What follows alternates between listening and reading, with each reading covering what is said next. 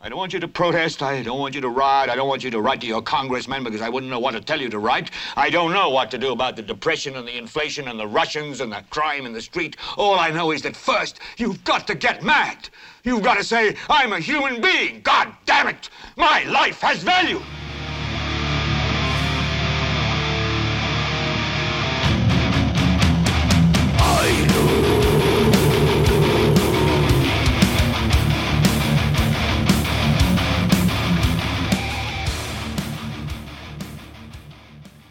Esto es Gelbete, yo soy Carlos Rodríguez Duzán.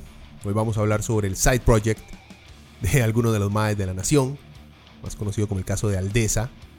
Y bueno, antes de eso quería hablar un poquito también de las finales de la NBA que acaban de pasar. Bueno, no acaban de pasar, ya hace dos semanas y media creo que se acabó. Pero quería hacer un corto comentario con respecto a eso. Y también quiero hablarles de eh, el fenómeno incel, cómo, se ha, cómo ha llegado a afectar las películas que se están lanzando durante esta época y cómo ha afectado por lo menos em, un nuevo corte que anda por ahí en uno de los sitios piratas, que es Avengers Endgame, el corte, por así decirlo, machista, racista, casi neonazi. Bueno, ya hace que dos semanas que no hay un Helvete. Ha sido por, bueno, por varias razones, ¿verdad? Eh, fin de, el primer fin de semana estuvo un poco pesado. Fue el Día del Padre fiestas de cumpleaños de Willa de cuatro años, a las que uno no puede faltar y que uno termina hecho leña al final. Em, por eso hay otras situaciones eh, personales y familiares no, no, se pudo grabar el bete la semana pasada, pero bueno, ya estamos de vuelta. Em, espero que lo encuentren entretenido. Como les digo, el caso de Aldesa, eh, cuando, los, cuando lo empecé a a investigar creía que iba a perder su, importancia con los días, pero lamentablemente ha sido al contrario, se ha vuelto cada vez eh, un poquito más interesante y siento yo que es digno de analizarlo un poquito más a profundidad. Esa va a ser la idea de este podcast. Bueno, finales de la NBA. Eh, los Raptors acaban de ser los merecidos campeones de la temporada 2018-2019. Eh, a poner en pendejadas de mandarles felicitaciones porque qué importa, solamente quería reafirmar lo contento que estoy de que se haya roto eh, la dinastía de los Warriors de Golden State. No porque, bueno, el equipo en sí toda la vida lo he detestado desde que se conformó, desde que empecé a ver a Stephen Curry hacer celebraciones extrañas cada vez que nos echaba una canasta de tres Em, la manera tan prepotente con la que Curry y el resto del equipo se maneja, a pesar de contar con un equipo, digamos, lo más rompieron un récord de 73 victorias en una temporada hace un par de años. Por dicho, ese año perdieron las finales, pero han sido un equipo dominante por mucho, mucho tiempo. Y desde que empezaron a ganar, ha sido un equipo sumamente repugnante. Eh, uno los escucha a los más en las entrevistas y tal vez no, no parezcan muy, muy prepotentes.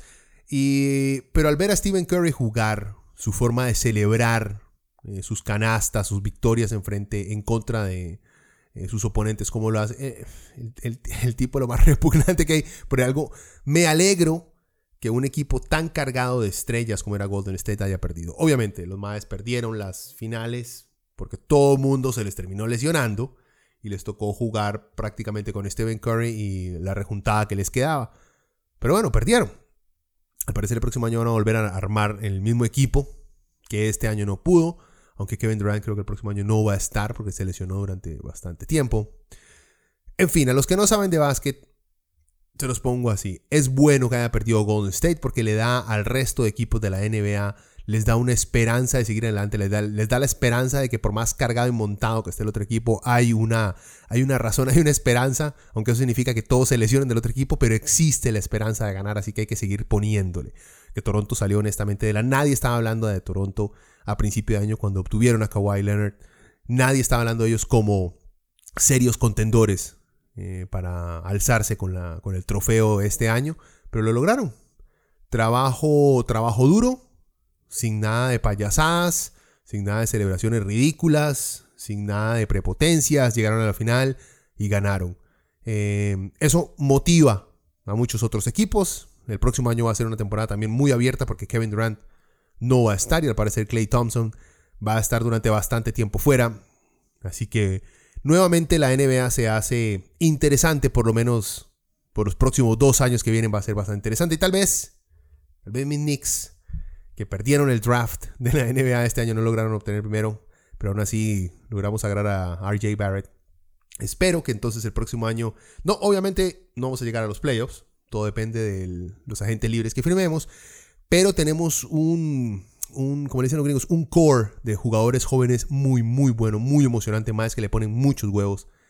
Y espero que salgamos, que sea el inicio de, del camino de vuelta primero a los playoffs y tal vez después a conquistar ese sueño de ganar un campeonato que no hemos logrado conquistar desde el 73. O sea, los Knicks nunca han ganado un campeonato. Yo nunca los he visto ganar un campeonato. Los he visto llegar a dos finales, pero hasta ahí. Bueno, dejemos esa parte rápida ahí de deportes. Eh, creo que ya me desahogué con lo de Stephen Curry. Eh, Avengers sin mujeres o Avengers, le están diciendo en, en internet, Avengers, Avengers Incel Edition. Yo no sé si ustedes saben lo que es un incel. Un incel es un involuntary celibate. O sea, es un... La, terminología la inventó al principio una mujer y se refería a ser eh, no virgen, a no tener relaciones sexuales no por voluntad propia. O sea, que nadie nadie se la quería coger. La madre inició como un grupo de apoyo. Esa fue la historia que escuché. Y claramente y obviamente que la mayoría de personas que no tienen relaciones sexuales porque nadie se los quiere coger es a nosotros los maes. Es algo que nos pasa mucho. Y entonces se ha vuelto todo un movimiento en Estados Unidos de un montón de maes eh, que no cogen porque nadie se los quiere coger y han, se han convertido en un movimiento, en un movimiento resentido, en un movimiento machista, racista. Claramente los más representan lo que le pasa al, hombre, ni siquiera al ser humano, porque yo diría que el 98% de la comunidad incel gringa está conformada por hombres. Eh, pero el movimiento representa lo que le pasa al hombre mentalmente cuando no logra tener relaciones sexuales. Se empieza a podrir y por alguna razón se empieza a tirar al racismo. No, no, sé qué tiene una cosa que otra no. No sé si estos maes también este, eh, no han descubierto lo que es la masturbación o la pornografía. Creo que muchos se oponen a esos, a esos dos tipos de, de maneras de encontrar placer pero sí se han convertido en una comunidad sumamente peligrosa. Tan peligrosa que les digo que ya han habido un par de tipos de estos que han cometido eh, tiroteos masivos en Estados Unidos. Ya han habido un par de casos de un par de incels que se han tirado a las calles armados a matar eh, mujeres y personas por un resentimiento social que traen. Así que no es solamente, no es solo gracioso, estos tipos ya trascienden en el, mundo real, eh, más allá. Pues Resulta que los maes no les ha gustado Avengers, no les gusta Marvel, por el simple hecho de que desde hace mucho tiempo Marvel ha estado tratando de crear todo un universo más, no solamente culturalmente diverso, sino eh, más sexualmente diverso. O sea, quieren más, quieren personajes gays, quieren eh, mujeres en, en roles de poder predominantes, cosa que a este grupo de maes que nunca ninguna mujer se los quiere coger, claramente les afecta demasiado, ¿verdad? Entonces alguien hizo, y esto se hace muy a menudo, lo empezaron a hacer, bueno, la primera vez que yo me di cuenta lo empezaron a hacer con, con la Guerra de las Galaxias, no me acuerdo el, número ahorita, porque George Lucas tiene todos los números al revés, creo que es la 1. Eh, Star Wars 1. Eh, creo que sí. Eh, en donde sale Jar Jar Binks. Entonces alguien hizo un, corte, un fan hizo, hizo una edición en la cual removió, quitó a Jar Jar Binks de todas las escenas. Digamos que ahí yo me di cuenta de este fenómeno de, de fanáticos que agarraban películas que no les había gustado por X o Y razón y hacían una edición personal para quitar todas esas, digamos, lo que encontraban negativo en la película. Bueno, eso hicieron con Avengers Endgame. Entonces lo cargaron ahí en The Pirate Bay. Yo no sé ustedes qué hacen metidos en The Pirate Bay. Yo simplemente estaba por ahí vineando. bueno, resulta que me, la encontré y ya, ya la noticia ha salido en varios medios eh, de comunicación gringos, por lo menos. Lo que hicieron la comunidad eh, eh, incel gringa fue remover todas las escenas en las cuales personajes femeninos tuvieran una relevancia mayor a los hombres eh, cualquier toma, cualquier diálogo, cualquier momento en el cual consideraran que había feminismo, entre comillas, siendo expresado. Eh, quitaron también todas las escenas en las cuales consideran gay O sea, nada de abrazos entre hombres o hombres llorando, hombres diciéndole a otros hombres que los quieren, los extrañan, todo eso lo quitaron. Eh, le quitaron lo que dicen cheese, o sea, las partes cursis y ridículas. Em, le quitaron también este, las partes que le quitan seriedad a la película, o sea, todas las bromas, me parece tontísimo porque eso, digamos, es parte, eso ha sido siempre parte de la fórmula Marvel, tratar de meter eh, chistes en momentos, digamos, muy serios. Nunca dejar que sus películas sean muy, muy, muy, muy serias, o sea, que no se tornen muy oscuras. Pues bien, el, este corte, esta edición de Incels ha dado la vuelta a internet y ya ha sido descargada bastantes, bastantes veces. Eh, refleja lo triste que se ha convertido eh, esta comunidad en Estados Unidos y siento yo que poco a poco se nos va acercando hacia acá. O sea, nosotros tenemos claramente todos como maes, yo creo que todos como hombres hemos pasado en algún momento de nuestra vida por una etapa en la cual somos este, eh, involuntariamente eh, célibes. O sea, todos hemos pasado. En la U pasé como por un año y medio, dos años de... Mae, o sea... no me, ninguna mujer se me acercaba. Y no tenía nada que ver con mi aspecto físico. O sea, yo creo que tenía muchísimo más que ver con mi situación, este, en ese momento, mi situación sentimental y lo, lo, lo dañado que estaba yo en esos momentos. Y claro, cuando uno está hecho mierda, eh, se comporta de esa manera, se expresa de esa manera. Y honestamente, ¿quién putas quiere acercársele a alguien que esté así, verdad? O sea, en fin. El comentario es que todos pasamos por esto. Creo que todo hombre en todas partes del mundo ha pasado por rachas en las cuales, nada se le acerca a uno. Es, creo yo que es normal. Lo que pasa es que los gringos lo han llevado a este nivel de convertir se han convertido primero que todo en una comunidad y segundo, en vez de darse cuenta que los únicos culpables por su falta de contacto físico y romántico con personas del sexo opuesto, porque la mayoría, 98% diría yo, me estoy sacando un número del culo, pero la mayoría de incels son heterosexuales, la mayoría no han tenido relaciones con una persona del sexo opuesto por el simple hecho de que son personas desagradables en ese momento. Yo lo fui, por eso digo, yo fui en la época en la cual no me salía nada Mae, no me salía nada porque yo en esa época era una persona desagradable. O sea, no física, me digo, no físicamente, pero mi forma de pensar, mi forma de expresarme era desagradable. Obviamente nada se me iba a acercar. Pero uno madura, uno se da cuenta, uno sale adelante. Lo que pasa, como les digo, es que en Estados Unidos esta comunidad se ha convertido y poco a poco se va convirtiendo en una agrupación casi que terrorista porque está produciendo eh, asesinos en masa. Lo cual es muy, muy preocupante y creo yo, como siempre les he dicho, Costa Rica tiende a copiarle absolutamente todo a los gringos. Entonces siento yo que tenemos que desde ahora empezar a prepararnos para, por ejemplo, e, esto de, este corte, eh, de esta edición de Avengers, suena vacilón, es vacilón, digamos, es vacilón para nuestro concepto que aquí no hemos tenido un tiroteo en la calle de uno de estos más y ha matado a cinco o siete huelas. Entonces nos parece gracioso. Eh, y tampoco seamos tan pesimistas, ¿verdad? Lo podemos ver por el momento, lo podemos ver gracioso, pero seamos serios. Esto en Estados Unidos lo que hace es fomenta el odio hacia las mujeres. Y lamentablemente no solamente hacia las mujeres. Si ustedes ven, por ejemplo, en esa edición de Avengers también claramente eh, tratan de quitar toda importancia del personaje este de Black Panther. Y porque es negro. Entonces le quitan toda, quitan mujeres y minorías de colores y la convierten, como ellos ponen en la descripción, en una película para hombres blancos. Ya les dije, va más allá de simplemente que son más que no quieren que, no, que nadie se los coge, ¿verdad? Ya estamos hablando en territorios ya nazis, que es muy, muy preocupante. Bueno, antes de empezar ya con el tema serio, escuchemos un poco de eso que escucharon ahí en la intro y que no se los presenté desde el inicio. La canción es Cerberus de la banda colombiana Sinner Angel para su disco Sinister eh, Decálogo, lanzado en el 2017.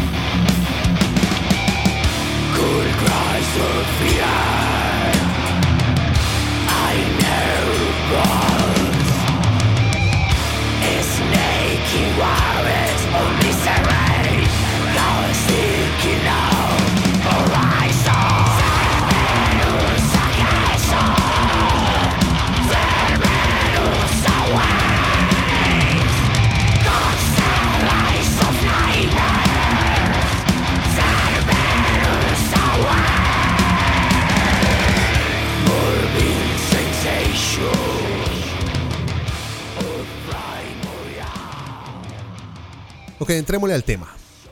Que esta vara de Aldesa huele feo.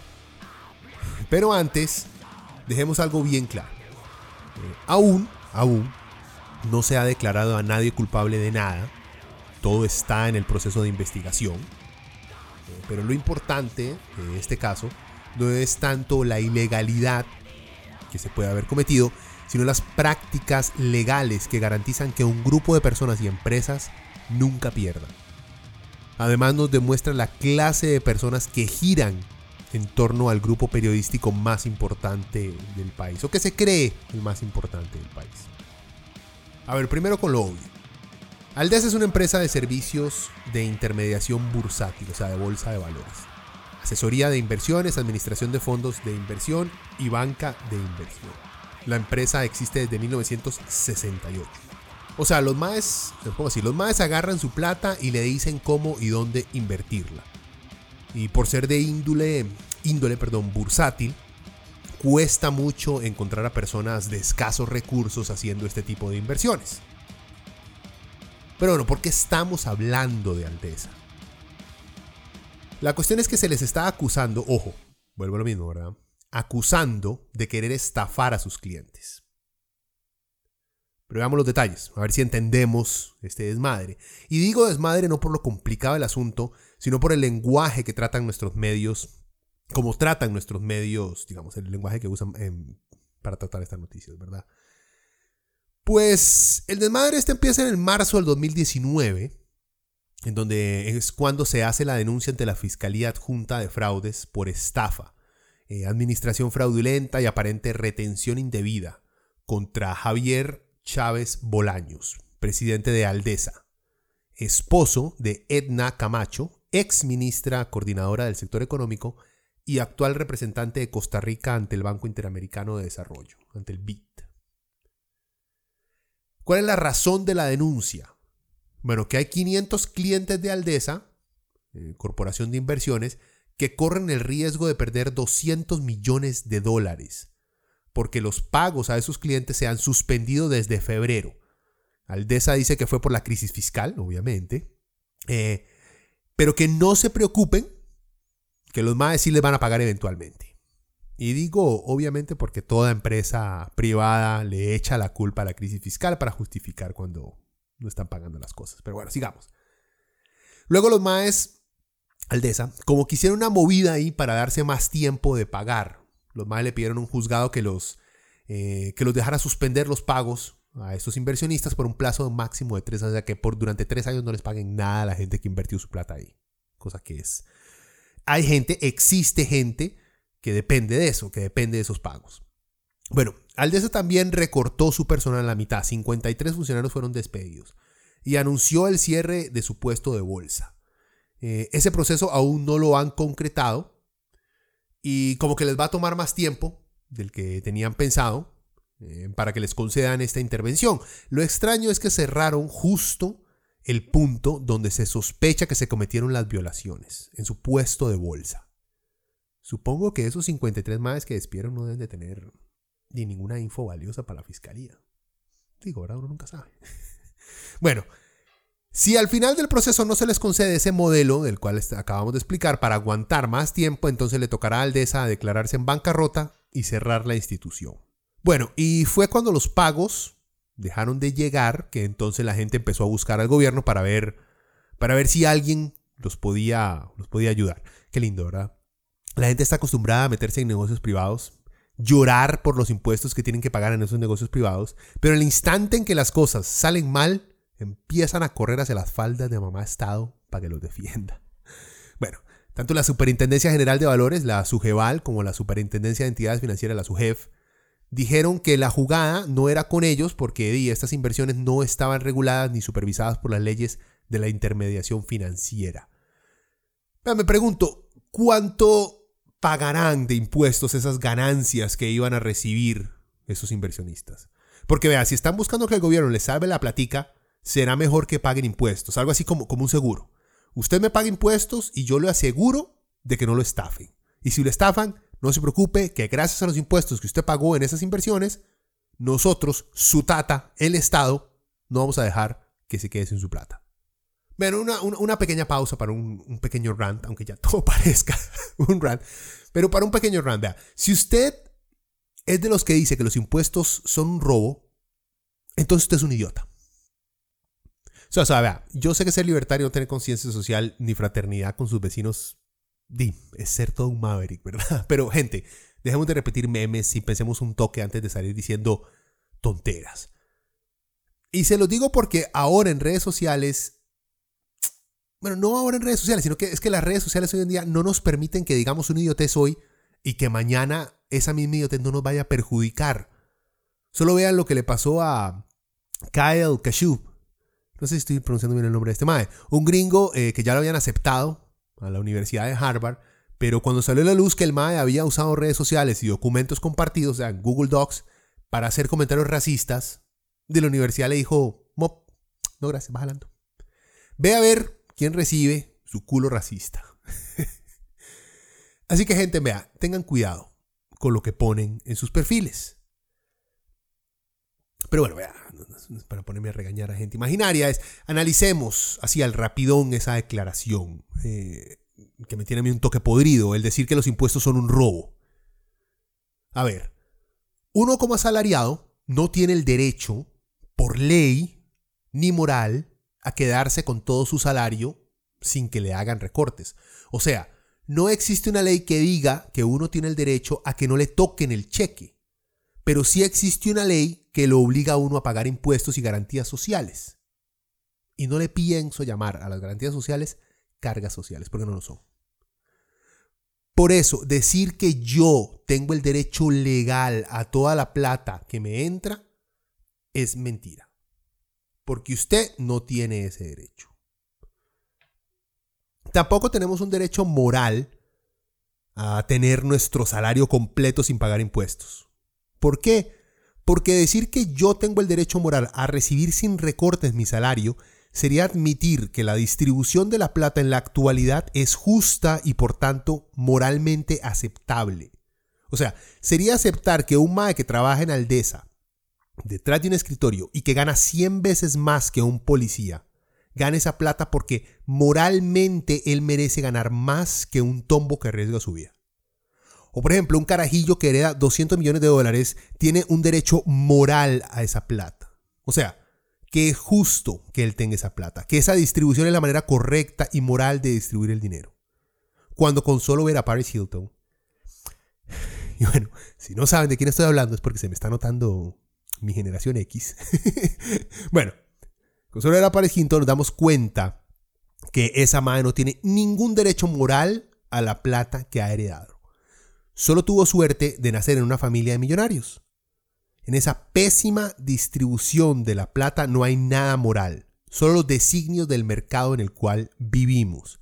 Por eso, decir que los impuestos son un robo es una idiotez simplista que gente ha tomado como un buen discurso político para reforzar los sentimientos soberbios y revanchistas de la clase media que sueña con ser rica. Por eso no sea idiota. No diga que los impuestos son un robo. Y aquí en paréntesis, aunque sí hay impuestos injustos, ¿verdad? Y exagerados, que, se pueden revisar para eliminar, eso sí. Pero como concepto en general, uno no puede calificar todos los impuestos como un robo. Bueno, sigamos con Aldesa, que es lo importante. Eh, bueno, Ana Lucía Fernández, superintendente de Sujeval, dijo, los inversionistas tienen que reconocer la importancia de la regulación y la supervisión. Cuando hay sujetos financieros no regulados, la Sujeval no tiene la potestad de intervenir en negocios que los involucren. A pesar de, esa declaratoria de la Sujeval, eh, se ha abierto, han abierto un proceso administrativo sancionatorio contra Aldesa por posible quebranto de la normativa reguladora del mercado de valores. O sea, que sí admiten que algo mal hicieron. El lunes 10 de junio, este señor Chávez fue detenido por la fiscalía en el marco de las investigaciones. Sin embargo, quedó en libertad con algunas medidas cautelares, como el impedimento de salir del país, eh, firmar una vez al mes y no tener contacto directo con los denunciantes. El mismo día, varias propiedades de, de gerentes e integrantes de la junta directiva de Aldesa fueron allanadas. Eh, pero, suave, resumamos, Resumamos un poquito para estar más claros para que no se nos enrede esta vaina. ¿Cuál es el delito? A este señor Javier Chávez se le acusa de delitos de estafa mayor, administración fraudulenta y autorización y publicación de actos indebidos. Se investiga si los recursos de inversionistas fueron utilizados de manera fraudulenta para pagar intereses a otros, o sea, al mejor estilo pirámide, y también si se indujo a invertir en productos no regulados sin aclarar los términos. Por eso, se investiga si Chávez indujo a error a los inversionistas, haciéndoles creer que el dinero caería en manos de un puesto de bolsa regulado y no en una sociedad anónima presidida por él. Las denuncias alegan una inducción al error de parte del puesto de bolsa, quienes creyeron que el conglomerado de asociaciones que formaba parte de Aldesa eran supervisadas por la Sujeval. El Ministerio Público investiga la manera en que fue invertido el dinero entregado por los inversionistas. O sea, a finales de mayo, la Superintendencia General de Valores, la Sujeval, inició un proceso sancionatorio contra Aldesa, como les había comentado, puesto de bolsa, debido a que no llevó los registros contables necesarios de las operaciones de pago de cuentas por cobrar, lo cual generó dificultades para conocer la verdadera situación patrimonial y financiera de esa identidad. La Fiscalía también investiga posibles delitos de, de, libramiento de cheques sin fondos, así como autorización y publicación de balances falsos. Ahora, solamente para que estemos claros, una descripción de esos presuntos delitos. Estafa mayor se encuentra tipificado en el Código Penal e implica un máximo de hasta 30 años de cárcel. Ocurre cuando el monto del fraude supere 10 veces el salario base. Estamos hablando de 200 millones, ¿verdad? Aunque no creo que a ninguno de estos males vaya a dar 30 años si se llega a demostrar que los estuvieron estafando gente. Otro delito es la administración fraudulenta. La pena es de 30 años de cárcel y ocurre cuando se alteran contratos en perjuicio de quienes los entregó en administración. También 30 años eso. Libramiento de cheques sin fondos, como su nombre lo dice, se da cuando se liberan cheques sin fondos. Autorización y publicación de balances falsos. Se presenta cuando entidades que por ley están obligadas a publicar estados financieros periódicamente no lo hacen. Los publican alterados o no responden a la realidad. Autorización de actos indebidos se refiere a actos contrarios a la ley. Incumplimiento de deberes, este tiene que ver con funcionarios públicos que hayan omitido o retardado actos propios de su cargo, relacionados con las autoridades de supervisión del sistema financiero, no con Aldesa. O sea, esto es, como les digo, esto último incluye a su jeval y a su jefa, a ver si los maes de verdad estaban haciendo su trabajo o estaban lenteando las cosas y haciéndose los locos, porque quién sabe ¿Quién les dijo que mejor ignoraran la situación?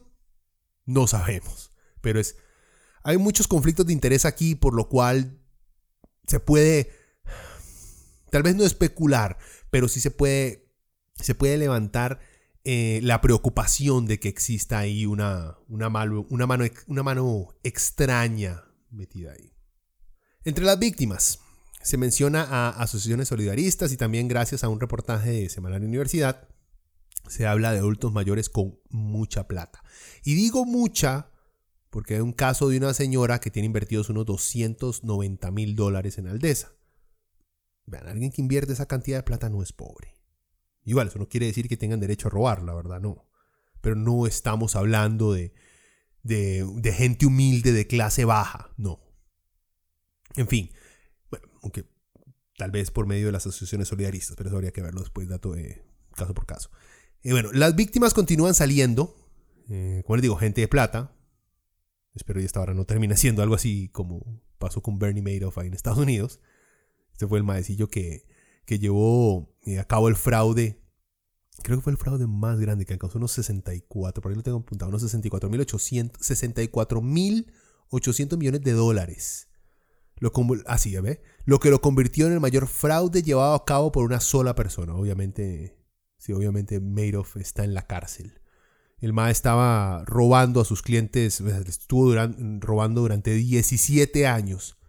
El caso es más complicado que lo que acabo yo de describir, pero ya entienden la idea que estoy tratando de presentar. O sea, que eso de que estar estafando a la gente durante mucho tiempo no es algo nuevo. Y bueno, y es por esto que creo que el caso que Aldesa sí va a llegar a tener una investigación a profundidad, porque hay gente con mucha plata ahí metida. Y como tienen plata, tienen la capacidad de contratar abogados que hagan suficiente presión como para que el Estado tenga que meter la mano a ver qué carajos fue lo que pasó ahí. Pero bueno, les dije algo ahí en la introducción, describí esto como el side project de la gente de la nación. Vamos a justificar esa, esa hablada. En fin, vean, la justa, ¿quiénes son los de la junta directiva de Aldesa? Como les había contado, el lunes, el 10 de junio, eh, no solamente se detuvo Javier Chávez, sino que también la fiscalía hizo allanaciones en casas de gerentes y miembros de la junta directiva de Aldesa. Y vieran qué, qué coincidencias tan corrongas hay entre, hay entre estos maes. Y vamos a ver si ustedes ahí las reconocen. Bueno, se allanó, obviamente, la casa de Javier Chávez Bolaños, que es el presidente de Aldesa, Corporación de Inversiones, la casa en Escazú, digo, él es el esposo de Edna Camacho. Bueno, él es el principal, ¿verdad? Estos son datos sacados, por cierto, de la página web de Aldesa. Eh, Javier Chávez estuvo en el gobierno en el 2002 y el 2004, en la administración Pacheco. Él fue ministro de Obras Públicas y Transportes, o sea, ministro del MOP. El MAE renunció antes de que lo echaran, luego de no, y prácticamente no haber hecho nada eh, en el MOP. Y no lo digo yo, eso fue algo que el mismo Pacheco recalcó en una entrevista, que el MAE fue incapaz de lograr manejar eh, lo que estaba en esa época manejando MOP, que era lo de Alterra y Riteve, cosas que el MAE no tuvo la capacidad para lograr cerrarlas. Eh, bueno, Chávez es el puritico ejemplo de alguien que fracasa para arriba. A pesar de no ser un buen ministro, salió del gobierno y el MAE ha logrado triunfar. Eh, también ha participado en juntas directivas como la de la refinadora costarricense de petróleo, de Recope, y también ha sido parte de la junta directiva del periódico El Financiero, periódico que es parte del Grupo Nación. Bueno, también se allanó el domicilio de Mario Montealegre Saborío, secretario de la Junta Directiva de Aldesa, en Pavas. El señor Montealegre, dice la página de Aldesa, el señor Montealegre acumula varios años de experiencia en el sector empresarial costarricense. Es director de las, eh, compañías Ernesto J. Montealegre Sux LTDA, Montealegre Saborío LTDA, Beneficiadora San, eh, San Pablo perdón, SA e Inversiones Monza SA. Y es director de la Nación S.A. Bueno, ya, van dos que están ahí en Grupo Nación, ¿verdad? Eh, luego se allanó también el domicilio de Óscar Chávez Bolaños, director de banca de inversión y apoderado de Aldesa. Este fue en Curridabat. ¿Qué dice la página de Aldesa sobre Óscar Chávez? Dice, a lo largo de su trayectoria se ha desempeñado como consultor financiero, participando en la valoración y estructuración financiera de importantes empresas nacionales, entre ellas Lagner y Science, Cementos del Pacífico, la Nación, Florida Ice Farm, entre otras. Actualmente funge como director del periódico El Financiero, parte del Grupo Nación. Bueno, vamos, 3 de 3. ¿Qué más? Se allanó domicilio de Diego Artiñano. ¿Sí? Artiñano, si estoy leyendo bien. Artiñano Ferris. Ferris. Vocal de Grupo Bursátil Aldesa en Escazú también. Es el gerente general para Centroamérica de la empresa transnacional mexicana MAVE. Este MAVE sí no está dentro de la argolla. Fijo, no lo tienen ahí en el, en el chat de WhatsApp de más del Grupo Nación. Bueno, este MAVE no, este MAVE no está. También se allanó el domicilio de Carlos Oriamuro Morera, vicepresidente del Grupo Bursátil Aldesa y Aldesa puesto de bolsa en Curridabat. Dice, desde hace varios años se desempeña como socio en uno de los bufetes de abogados más importantes del país, donde brinda asesoría legal en áreas de materia civil, comercial y en temas relacionados con el derecho de la competencia. Otro más que no lo tienen en el grupo de WhatsApp. ¿Qué más allá no? El domicilio de Luis Mesalles Jorba, tesorero del grupo Borsátil Aldesa y Aldesa puesto de bolsa en Santana. Él, bueno, este más ya es famosillo aquí, vicepresidente de la UCAEP. La UCAEP es el sindicato este para dueños de empresas privadas. El MAE se ha hecho famoso por ser columnista de La Nación sido columnista en el periódico La República. Como les dije, esta es la estrella fugaz de los neoliberales, uno de esos maes que habla del mercado como si fuera una religión y es un poco más, bueno, es, un poquito más serio y menos repulsivo al oído que Juan Carlos Hidalgo, eso sí se los doy. Este digamos que es el Golden Boy de la nación, cuando se pone a hablar de economía. Así que el más es un figurón. Otro más, ¿verdad? ¿Ya cuánto llevamos? Cuatro, creo. También se allanó el domicilio de Eduardo René Ulibarri Bilbao, vicepresidente de Aldesa Corporación de Inversiones en Moravia. Bueno, Eduardito, quien no lo conoce, el director, ex director del periódico La Nación desde el 82 hasta el 2003. En el 2010 fue nombrado como embajador y representante permanente de Costa Rica ante las Naciones Unidas. Ulibarri es uno de estos maes que llamaba chavista a Luisgui por querer actualizar la vieja ley de medios. Es uno de estos maes que acusa, y con mucha razón también, ¿verdad? Eh, a la extra de prácticamente ser un retrete de periodismo. Que es cierto. Pero el mae no es capaz de ver cómo sus intereses comerciales y los de sus colegas de La Nación ponen en duda su periodismo y su sinceridad. Cuando nos habla sobre la libertad de los mercados y las políticas económicas que más benefician al país, no sé si lo está haciendo de verdad por convicción o porque lo beneficia en su bolsillo y sus negocios. No sé. Pero bueno, otro más, ¿cuánto llevamos ya? Cinco más. También se allanó domicilio de Lanzo Luconi Bustamante, fiscal del Grupo Busátil Aldesa y Aldesa puesto de bolsa en Escazú. Presidente de Productos Plásticos S.A., tesorero de la Fe de Fútbol. Ay, más. O sea, director, director general del grupo Industrias Prodex. El MAE es tesorero de la Fe de Fútbol. Vean, no hay nada más que agregar. El domicilio de Priscila Pacheco Contreras, directora de Administración y Recursos Humanos en Escazú. Ella así como que la MAE toda la vida ha trabajado en Aldesa. Ah, bueno, y también uno de los lugares allanados este lunes, eh, el lunes 10, fue la Sujeval. Eh, porque la entidad, ella es la entidad encargada de fiscalizar en el mercado de valores y los agentes que participan en, esta bolsa, ¿verdad? La idea de este caso es identificar si hubo incumplimiento del allanamiento que le hicieron ahí a Sujeval, es para ver si hubo incumplimiento de deberes. Entonces se dice que se denota un atraso alarmante en las obligaciones impuestas a dicho ente regulador en cuanto a las actuaciones que estaba realizando el grupo financiero Aldesa, el cual es regulado por dicha entidad pública. Se lee en el documento. Se va a investigar si hubo actuación dolosa o culposa y desde cuándo tenía conocimiento el ente regulador del mercado de valores de los hechos que hoy se indagan. Pregunta, ¿cuáles fueron las medidas llevadas a cabo por la Sujeval para mitigar el riesgo de confusión de los inversionistas ofendidos?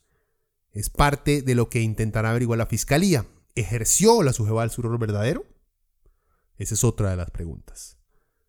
O sea, prácticamente si estos más de la Sujeval sabían que se estaban cometiendo estas violaciones a, a, los reglamentos, a las leyes, y se hicieron los locos porque o eran compas de gente de Aldesa, porque gente de Aldesa les estaba pagando, porque gente de Aldesa los estaba presionando, o por si lo mismo, por si gente en el gobierno los estaba presionando, o si gente en el gobierno les estaba dando señales de que mejor se quedaran calladitos.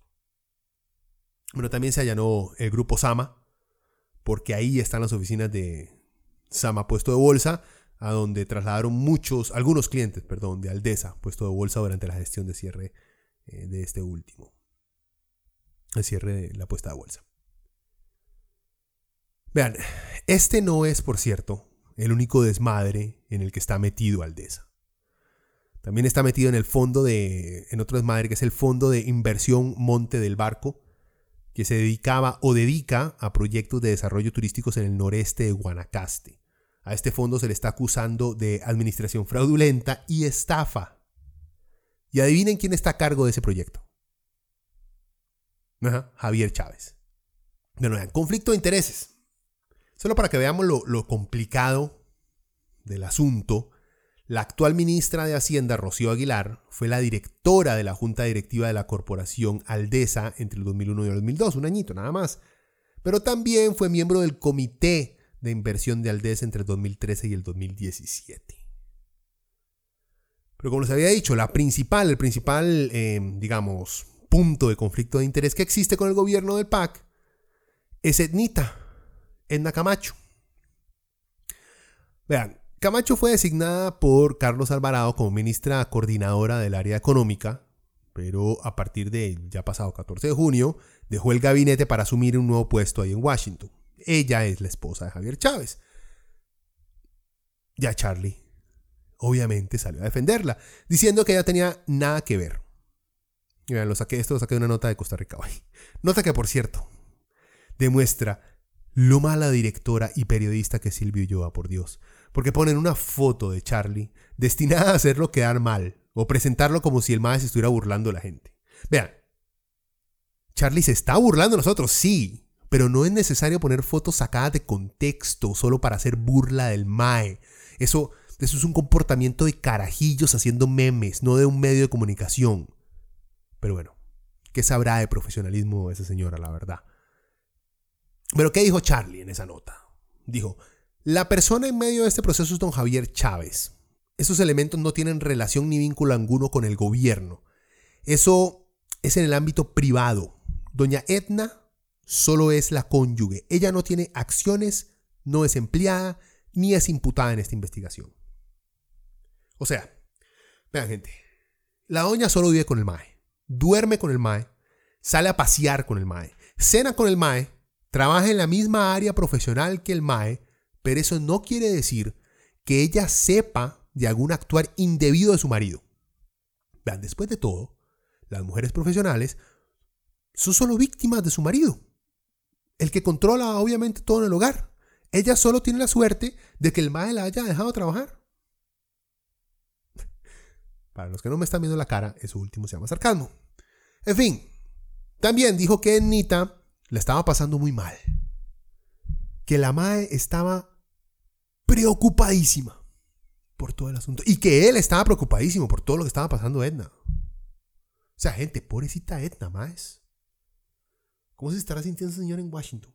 O sea, qué playada. Bueno, esa es la prioridad de Charlie. No la posible estafa de un montón de gente, ni el claro conflicto de intereses tan vulgar que existe en su administración.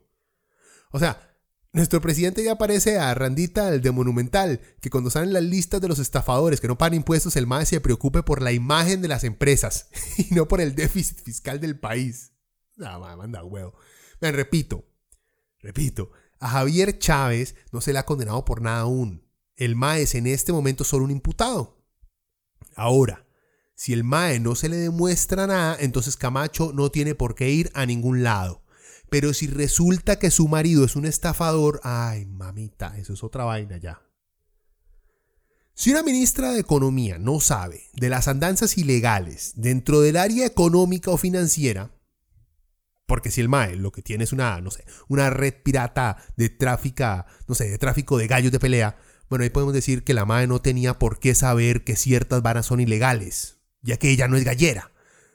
Pero que el Willow esté cometiendo una estafa dentro del sector bursátil y ella no se haya dado cuenta, entonces vean, la MAE simplemente o es cómplice o no sirve como consejera de nada. Porque su carácter moral, ético y sus valores de lo que considera apropiado deben de ser juzgados en el ámbito político y social. Y si no es capaz de saber que la platica que le entra al marido es de fuentes ilegales, es porque es una incompetente o una corrupta que apoya esas prácticas. Y en ninguno de esos escenarios se puede justificar su posición dentro de ningún gobierno. Edna, por cierto, es del PUSC, de ese grupito de genios en la economía que Charlie el Progre se trajo. Por cierto, al igual que el marido, esta no es la primera vez que Edna se ve envuelta en un escándalo que cuestiona su ética profesional y su transparencia profesional. Ya Villalta la había señalado, diciéndole lo que dijo Villalta. Las acusaciones de la ministra, ese es en otro caso, ¿verdad? No en lo de Aldez, este es en otro caso. Las acusaciones de la ministra son incompatibles con el deber de probidad que debe regir la actuación de personas funcionarias públicas en conformidad con el artículo 3 de la Ley contra la Corrupción y el Enriquecimiento Ilícito. Esto lo dijo Villalta porque Edna recomendó exonerar las ganancias de capital provenientes de operaciones realizadas a través de una bolsa de valores autorizada. Esta modificación beneficiaría directamente a poseedores de acciones de empresas que participan en la bolsa, como FIFCO, empresa en la cual Edna Camacho es directora, así como Aldesa, empresa presidida por su esposo Javier Chávez y que se encarga de gestionar las operaciones de la Bolsa, de, la bolsa Nacional de Valores SA.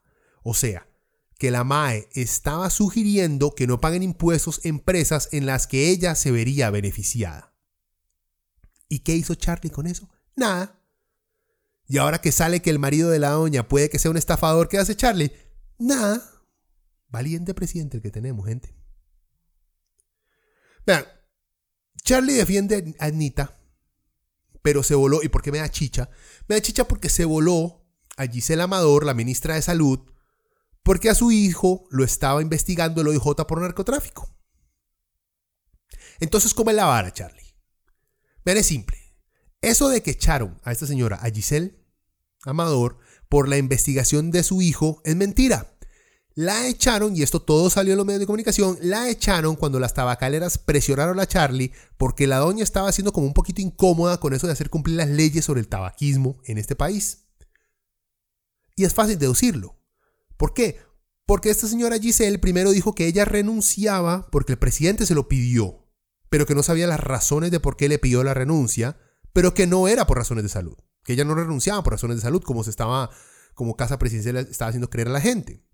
Después, esta doña Giselle hizo público que Charlie le había dicho que le pedía su renuncia por razones políticas y que ella creía que era porque las tabacaleras se lo habían pedido al MAE.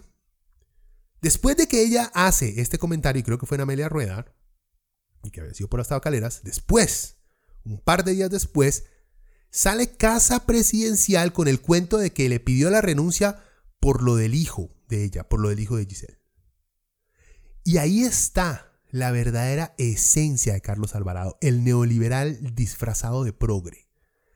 Defiende y hasta premia a sus compas economistas que no conocen la ética, la decencia y la moral del servicio público, pero que saben servir al capital privado, mientras que despide y basurea a los que se oponen a los grandes intereses capitalistas que, que existen en el país. Y gente, hay idiotas que dicen que Charlie es izquierdista, maes, por Dios. No seamos tan machos pozuelos, maes. No seamos un eunuco, maes. Sigamos, que esta hora está muy larga. Vean, ¿qué carajos tiene que ver Emilia Navas en todo este desmadre? Bueno, la fiscala general Emilia Navas, que todo el mundo ama. Hay sectores que la odian, pero hay que todo el mundo la ha llegado a amar.